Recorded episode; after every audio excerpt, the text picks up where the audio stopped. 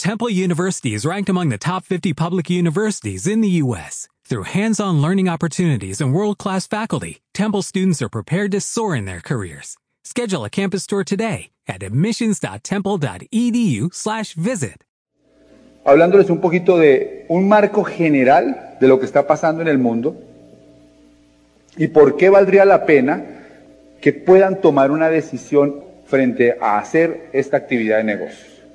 Entonces fíjense bien, la razón por la que cualquiera de nosotros debería desarrollar este negocio es porque sencillamente el sistema tradicional de la era industrial que nosotros aprendimos como forma para ganar dinero se está acabando. Vamos a comenzar con la presentación. El mundo está cambiando completamente. Y las personas que no se adapten a este cambio muy a pesar de mío y de muchas personas, van a sufrir en los próximos años colapsos financieros, van a vivir épocas muy difíciles. Los que tienen hoy un empleo lo saben. Fíjense bien, vamos a mirarlo de esta manera. Yo le pondría a este pedazo de la charla, a este fragmento de la charla, ¿por qué hacer el negocio? ¿O por qué hacer algo distinto? ¿Por qué buscar algo diferente a lo que tradicionalmente toda la familia ha hecho? ¿Por qué pensar fuera del molde? ¿Por qué romper el paradigma de que para poder vivir hay que tener un empleo?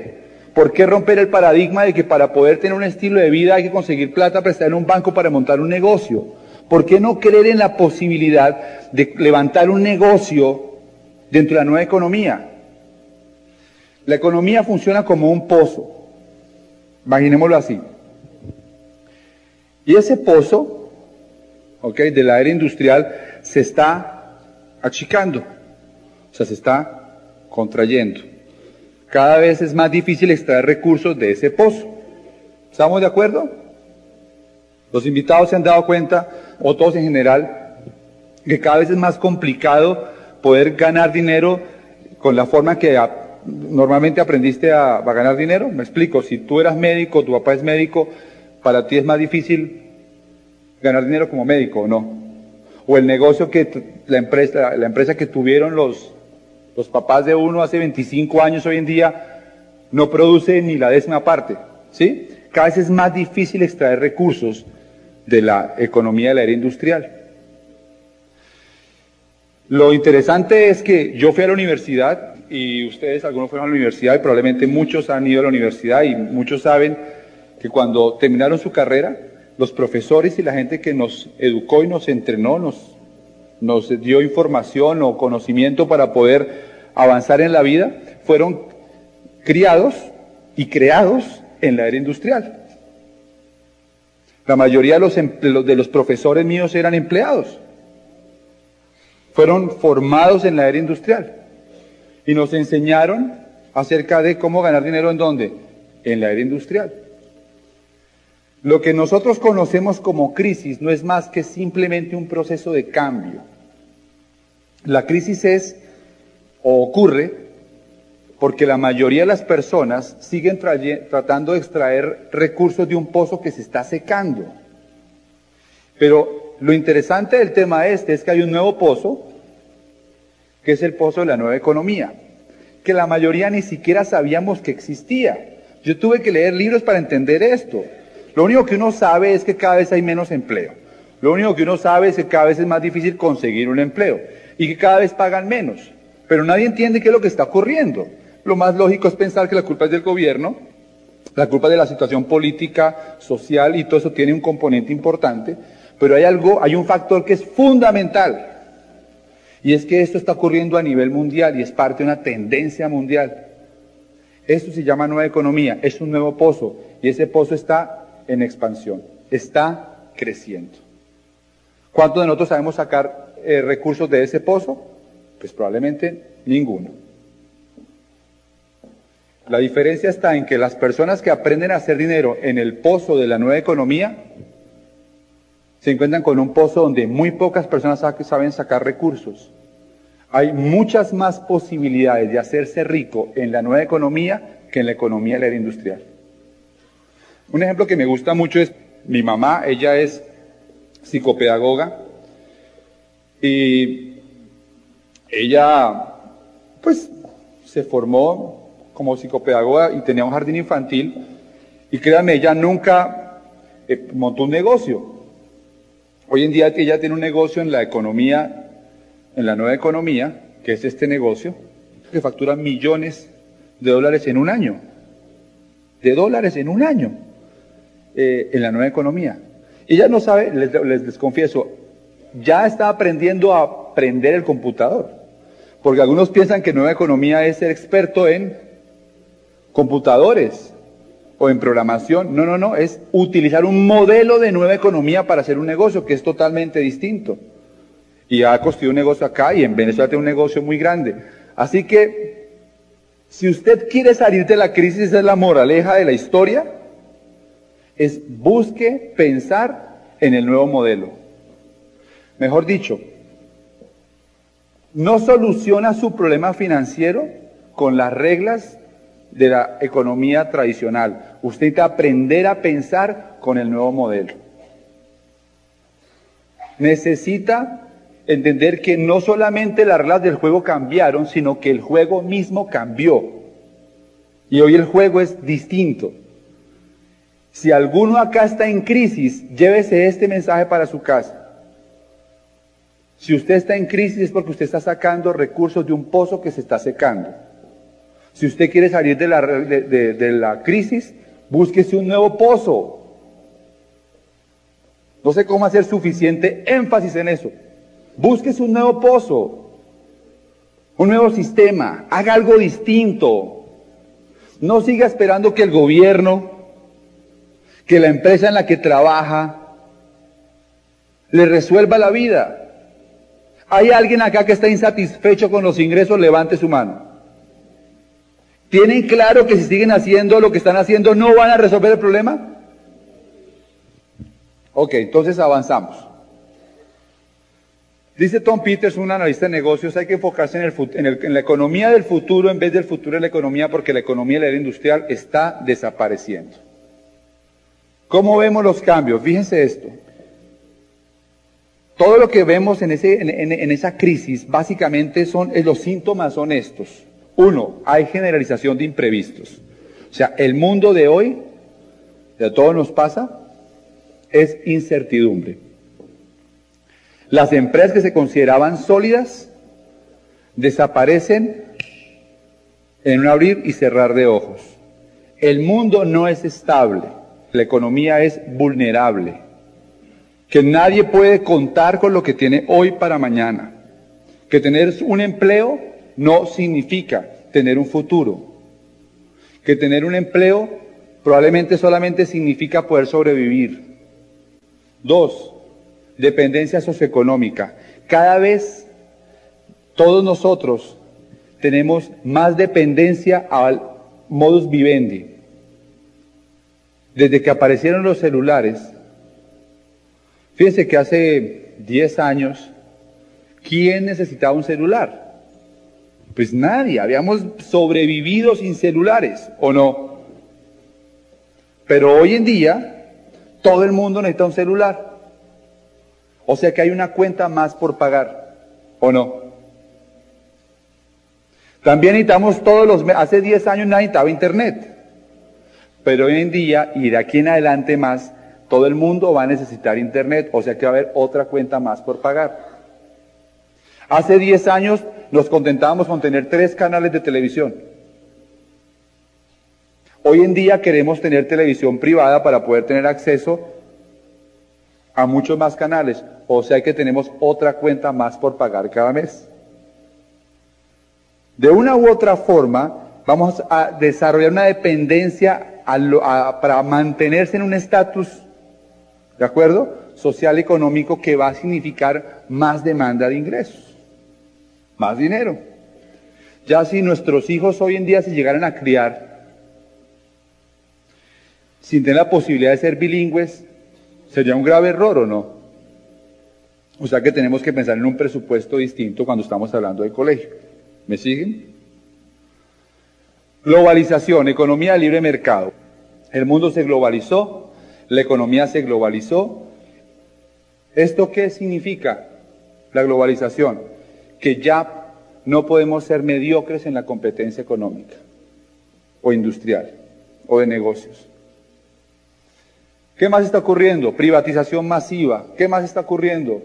Trabajo en equipo. Se están conformando redes de trabajo como este negocio. Es una red de trabajo. Desintermediación. Cada vez se requieren menos intermediarios para que un producto llegue desde un fabricante a un consumidor. Hace 10 años, para comprar un producto tenía que pasar por muchas más manos que hoy. Hoy la compañía que más productos vende, más computadores vende en el mundo es Dell y vende los productos, los computadores directamente, de acuerdo al cliente. Si por ejemplo,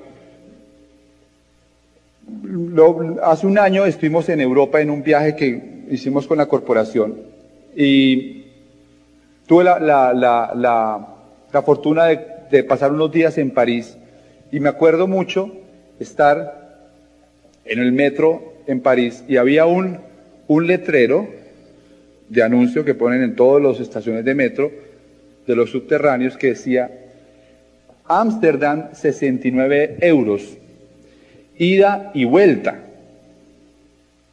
Y abajo decía easyjet.com. O sea que un tiquete a Ámsterdam desde París cuesta 70 euros, ida y vuelta. En realidad es más caro irse en tren. ¿De acuerdo? A Ámsterdam que en avión. Pero es que esta compañía EasyJet tiene su propia página web, tiene su propio sistema de distribución de los, de los tiquetes y todo esto, no tiene intermediarios y son dueños de los aviones. Entonces, claro, ¿qué va a pasar con las personas dueñas de agencias de viajes de aquí a, de aquí a unos años? ¿Cierto? ¿Se escucharon? En la olla. Porque la desintermediación va a empezar a tocar a muchas más personas, cada vez más. Virtualización. Las estructuras físicas van a ser desplazadas por las estructuras virtuales, no se requerirán estructuras virtuales para montar negocios. A Unicentro en Cali, ¿cuántas personas podrán entrar? Pues no sé, cinco mil, diez mil, quince mil. Pero a unicentro.com, ¿cuántas pueden entrar? Millones. ¿Se dan cuenta? Economía pro consumidor. Economía antes era la demanda mayor que la oferta, hoy la oferta es mayor que la demanda. El consumidor tiene el poder, etc. Avanza. Entonces esto está en libros. Si usted tiene la oportunidad de leer, conseguirlos, consíganlos. No dejen su economía, su futuro, ¿de acuerdo? en manos del azar. Hagan algo por su vida. Hagan algo por su vida. Si está insatisfecho con, lo, con, la forma como está viviendo, si está lleno de deudas, si tiene problemas económicos, haga algo. Lea un libro. ¿De acuerdo? Porque muchas personas opinan de este tema y hablan con la seguridad que da la ignorancia. No han leído un libro sobre esto. No, no tienen información suficiente para opinar sobre este tema. Yo los invito a que lean, busquen información para apoyar esto. La pregunta es, ¿está usted adaptándose al cambio o está siendo arrasado por este?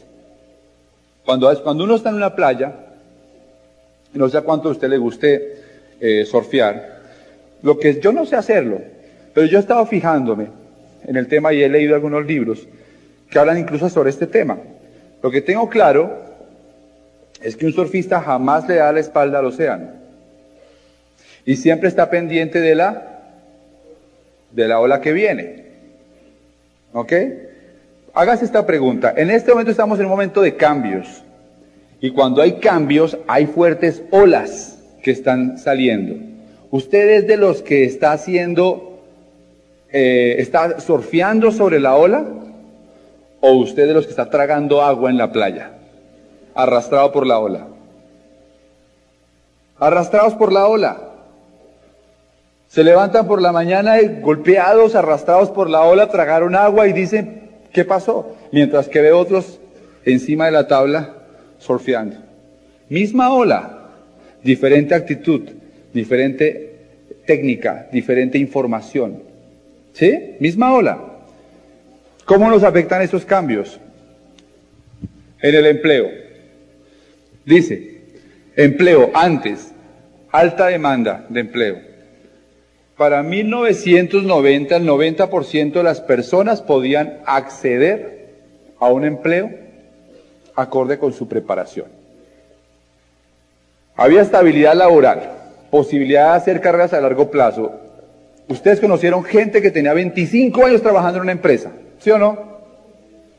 30 años trabajando en una empresa. Beneficios laborales atractivos, prestaciones, primas, vacaciones, salud, seguros, especialización en conocimiento y una buena educación tradicional garantizaba un buen empleo. O sea, mi hijo vaya, a la vaya al colegio, gradúese con un buen ICFES, entre una buena universidad, estudie una carrera y usted va a lograr lo que quiera en la vida. ¿Sí o no? Eso hoy ya no funciona. Yo conozco un montón de amigos graduados. Tengo un amigo que tiene una especialización en Harvard. Estuvo en un empleo cuando llegó aquí a Colombia y a los tres meses le dijeron, mira Alberto, nosotros la verdad es que no podemos pagarte lo que tu nivel educativo eh, demandaría, algo así. ¿Entiendes? Ahora, hoy, ¿qué está pasando hoy con los empleados? Oh, empleados con esto. Poca demanda laboral, reducción de empresas. Dos, despidos masivos, reestructuraciones, fusión y constantes cambios, contratos a término fijo y corto plazo, pocos beneficios laborales y reducción de salarios y prestaciones. ¿Le confiaría hoy en día la tranquilidad de su familia a un empleador? Los que son empleados se acuestan por la noche tranquilos diciendo, ah, yo tengo un empleo. ¿Sí o no? Si tú tienes un empleo hoy, ¿qué te garantiza eso? Nada. Te garantizan que te vas a quedar sin empleo. ¿Sí? Pensiones. Antes, muchos aportando y pocos pensionados. La pensión era una pensión suficiente, bueno, una pensión era suficiente para retirarse y mantener calidad de vida. La empresa o el gobierno se hacían cargo de usted y había cierta despreocupación por la edad de retiro. Si usted estaba aportando en un sistema pensional, usted sabe que algún día se iba a jubilar. Pero la palabra júbilo ya no existe dentro de la jubilación. Si se han sentado a hacer un análisis financiero, ¿saben cuál es el problema de los países? Uno, de los problemas más graves de los países latinoamericanos, que no sabemos leer números. Nosotros somos completamente analfabetos financieramente. Analfabetos. No tenemos ni idea. En los países más desarrollados, la planificación financiera se hace de más edad a menor edad. O sea, si yo tengo 30 años, lo primero que hago es tratar de cubrir cuando tenga 70 y después cuando tenga 60 y etcétera. Irme cubriendo a más largo plazo. En nuestros países no tenemos ni siquiera planificado los próximos 30 días. ¿O cuántos tienen acá un fondo de imprevistos que tenga por lo menos seis meses el equivalente a sus gastos por si llega a perder el empleo? No entendemos eso. ¿Sí? Ok, cuando les hablé del tema de, la, de ser analfabeto financieramente, es que probablemente ninguno se ha sentado, o alguien aquí no lo ha, no sé si alguno lo ha hecho, para organizar un plan de retiro digno. Porque o tú eres parte de la solución del país o eres parte del problema del país. Ok. Ahora, pocos aportando y muchos queriéndose retirar. El 66% de las personas tienen que seguir trabajando o vivir de los hijos después de la edad de pensión. El Instituto de, Seguro Social está en quiebra y hay necesidad de responsabilizarse por el retiro. Pregunta, ¿dejaría hoy en día la seguridad de su futuro a una pensión? Avanzamos. Fuentes de ingreso. Para mí, miren, yo lo explico de esta manera. Yo soy de una familia, ya les conté un poquito, donde crecí con mucha mamá y poco papá. Porque mi mamá estaba con nosotros en la casa y mi papá trabajando. Está bien. Pero ya más o menos en los años 80, 80, 90, principios de los 90, los niños crecían con poco papá y con poca mamá. Y hoy en día los niños crecen sin papá y sin mamá. Porque cada vez se necesitan más ingresos para poder lograr un nivel de vida. Una fuente de ingresos apropiada proporcionaba seguridad y capacidad de prosperar. En 1980 el 70% de las familias subsistían con un solo ingreso. Para 1990 necesitaban dos ingresos. Ahora, los expertos recomiendan para una, una persona, una pareja debe tener por lo menos tres ingresos, pero digo tres ingresos. Tres chorros, no tres chorritos. ¿Sí? Tres chorros de ingreso. ¿Ok? Continuemos. ¿Cuántas fuentes de ingreso cuenta su familia? Si nos quedamos igual, vamos a ser cada vez más pobres. ¿Qué está haciendo diferente para no empobrecerse? Continuemos. Ya les dije lo de la ola. Desarrolle una nueva forma de pensamiento. Si sigue pensando como está pensando, va a estar, va a seguir estando como está hasta ahora. El momento de cambiar es cuando uno no tiene que hacerlo. Esa frase me encanta. Es que muchas personas esperan a, que, a perder el empleo para decir, ¿qué hago ahora? Mucha gente espera a que, a que le vayan a quitar la casa para decir, oiga, sí, como que vale la pena hacer algo distinto. Nadie en la vida planea fracasar. Levante la mano el que quiere fracasar. Nadie.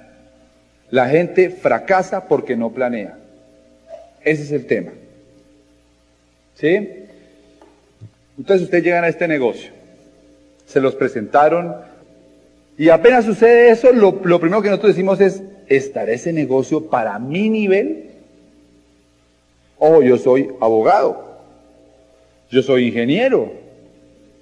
Hay ciertas ideas equivocadas que tienen las personas nuevas cuando ven este concepto sea un pueblo donde solamente han habido burros y siempre han habido burros y la gente no conoce sino burros y un día tú llegas en caballo, ¿qué crees que dice la gente? ¿qué burro tan grande o no? ¿Qué burro tan... Todos creemos, miren, la verdad es esta. La mentalidad de la mayoría de personas es la mentalidad de empleado. Porque ellos no entienden que el empresario primero tiene que sembrar para después cosechar. A nosotros no nos pagan por horas de trabajo. Nos pagan es por volumen movido. Y si tú eres consistente, va a haber un momento en que va a entrar tanto volumen a tu grupo que los cheques que van a llegar están muy por encima del esfuerzo que tú estás haciendo hace un esfuerzo, trabaja. Pero, pues, sinceramente, yo como veterinario, trabajando como animal en veterinaria, jamás me hubiera ganado un cheque como los que recibo yo acá. Pero jamás. ¿De acuerdo? Porque claro, al principio eran más pequeños los cheques, pero han ido creciendo y además los viajes. Y muchas cosas cambian. Bueno, normalmente una persona que viene acá viene con las mismas características. Está insatisfecha en ingresos, tiempo libre, se siente aburrido con lo que hace. Le prestan un material y comienza a interesarse. Pero se va para su casa, hace tres llamadas a la hermana, a la tía y al cuñado. Imagínense ustedes, pidiéndole la opinión a alguien que no tiene idea de este negocio. Y esa es una de las razones por la que la mayoría de las personas que podrían haber tenido éxito en este negocio se van del negocio porque no tienen criterio. Cuando yo llegué a mi casa, después de que me presentaron el plan, me dieron mucha varilla. Porque mi papá es una persona de negocio tradicional. Y pues los amigos se ríen. ¿Tan mal anda la veterinaria? ¿Por qué no hace algo serio? Vea, consigas un empleo aunque sea vendiendo alguna cosa. Pero usted deje de soñar. ¿Qué es eso? Lo van a tumbar. Así fue. Así fue. Pero yo creí en lo que yo había visto. Yo tenía que seguir mi instinto, mi corazonada. Yo sabía que había encontrado algo. Afortunadamente no me fui. Muy bien, estamos en una tendencia. No se trata de hablar mal de nadie en particular. Se trata de entender en dónde estamos nosotros. Nosotros tenemos el mejor negocio del mundo porque tenemos la compañía más sólida, con más trayectoria, con más liderazgo, con más desarrollo a nivel mundial. Porque están 96 países, porque el año pasado desarrollaron o sacaron al mercado 500 nuevos productos en el área de nutrición en los Estados Unidos, porque tienen los mejores científicos en, en el campo desarrollando productos, etcétera, porque tienen dinero para invertir, para desarrollar nuevos programas, etcétera. ¿De acuerdo?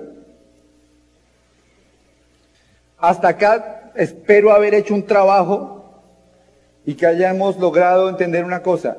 ¿Hay un por qué hacerlo o no? ¿Hay alguno acá que pueda decir a estas alturas del paseo, no, yo, la verdad, yo estoy bien. Ya tengo mi pensión, tengo suficientes ingresos que no dependen de mi trabajo, suficiente capital, estoy divinamente. Seguramente alguno lo habrá. ¿Para qué hacerlo? ¿Es posible el cambio? ¿Usted cree en el cambio? ¿Y está trabajando en cambiar su vida? Déjeme decirles esto. Nosotros nos movemos en dos círculos diferentes y no sé si puedo dibujarlos o no, pero no importa. Todos fuimos de pronto al colegio y vimos la teoría de los conjuntos, ¿de acuerdo? Vamos a imaginarnos dos círculos grandes, dos conjuntos. Nosotros nos movemos en alguno de estas dos áreas, o en el círculo de la sobrevivencia o en el círculo de la creatividad. ¿Ok? ¿Cómo es estar en el, ciclo, en el círculo o en el ciclo de la sobrevivencia? Es cuando tu vida solamente se, se orienta a subsistir. Tienes un empleo y lo que buscas es mantener el empleo. Vas a trabajar, vas al empleo, lo único que te preocupa es que al final del mes alguien te pague una quincena. Tienes una relación afectiva, lo único que te importa es mantenerla, que esté ahí. Das lo que sea necesario para sostener esa relación afectiva. Puede ser con tu esposa o con tus hijos o con tu familia o con quien sea. ¿Ok?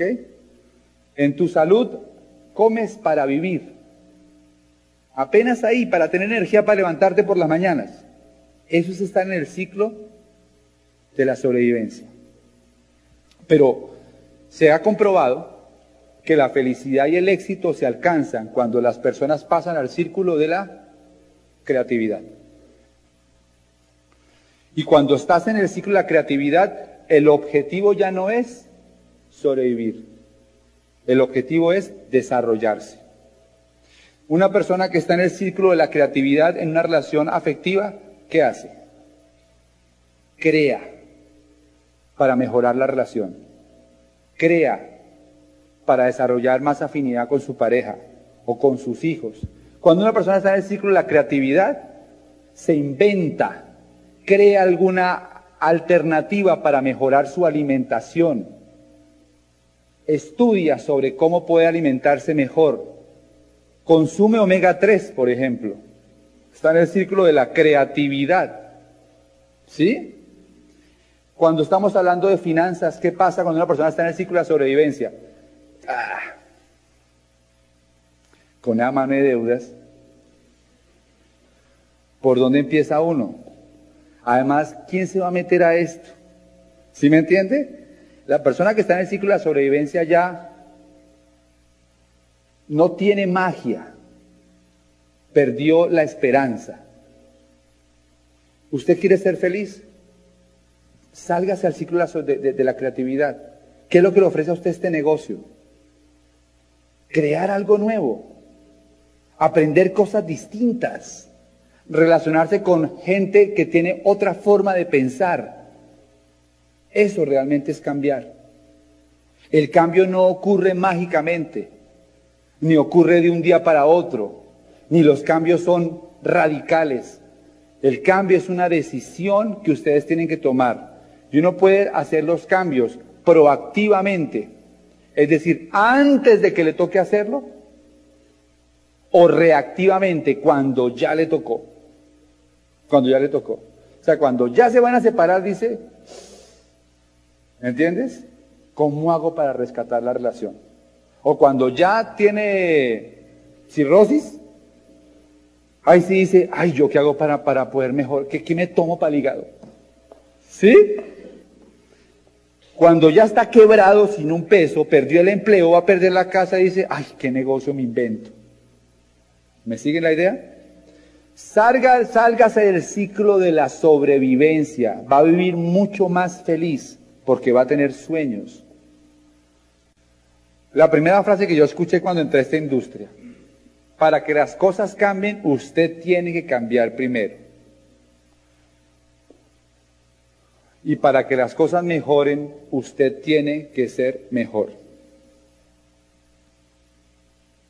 Fuerte, ¿no? ¿O no? Y es más, agregaban,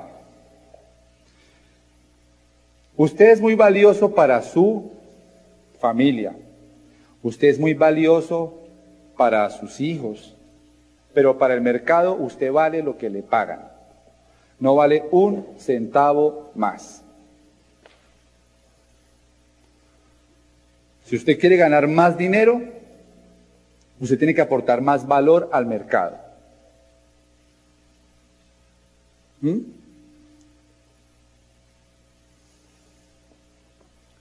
El sitio, condición o forma de vida que lleva ese resultado de sus decisiones pasadas. Así que su futuro es producto de sus decisiones actuales. Muy bien. Nadie planea tener resultados promedios. Todos queremos resultados sobresalientes. ¿Por qué la mayoría obtiene resultados en, por qué la mayoría obtiene resultados que no son los que quisiera? Porque no, todo el mundo está programado para tener éxito. Bien. ¿Cuál es su programación financiera? Y lo voy a dejar con esto. Vea los resultados que tiene hoy. Esa es su programación. Si usted hoy está con deudas, no tiene empleo, mejor dicho, llevado, un caos total, esa es su programación. Desafortunadamente, duele entenderlo, pero usted está programado para ese resultado. La única forma de tener resultados diferentes es cambiar esa programación. ¿Y cómo estamos programados?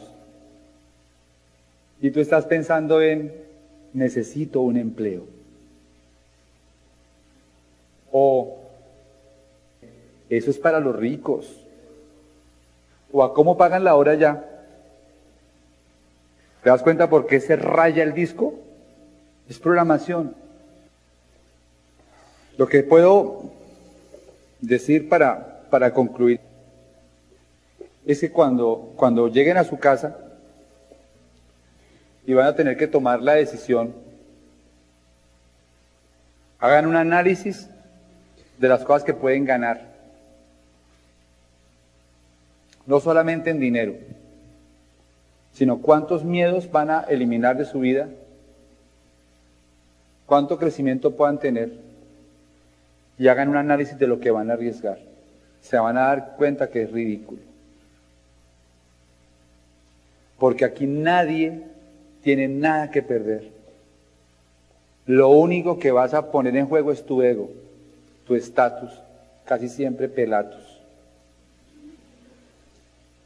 Es lo único que vas a poner en juego. La verdad es que uno tiene que tener en la vida la actitud del inmigrante para poder triunfar. Cuando uno es inmigrante en algún país, no tiene ego, ni tiene estatus, solamente va por lo que quiere.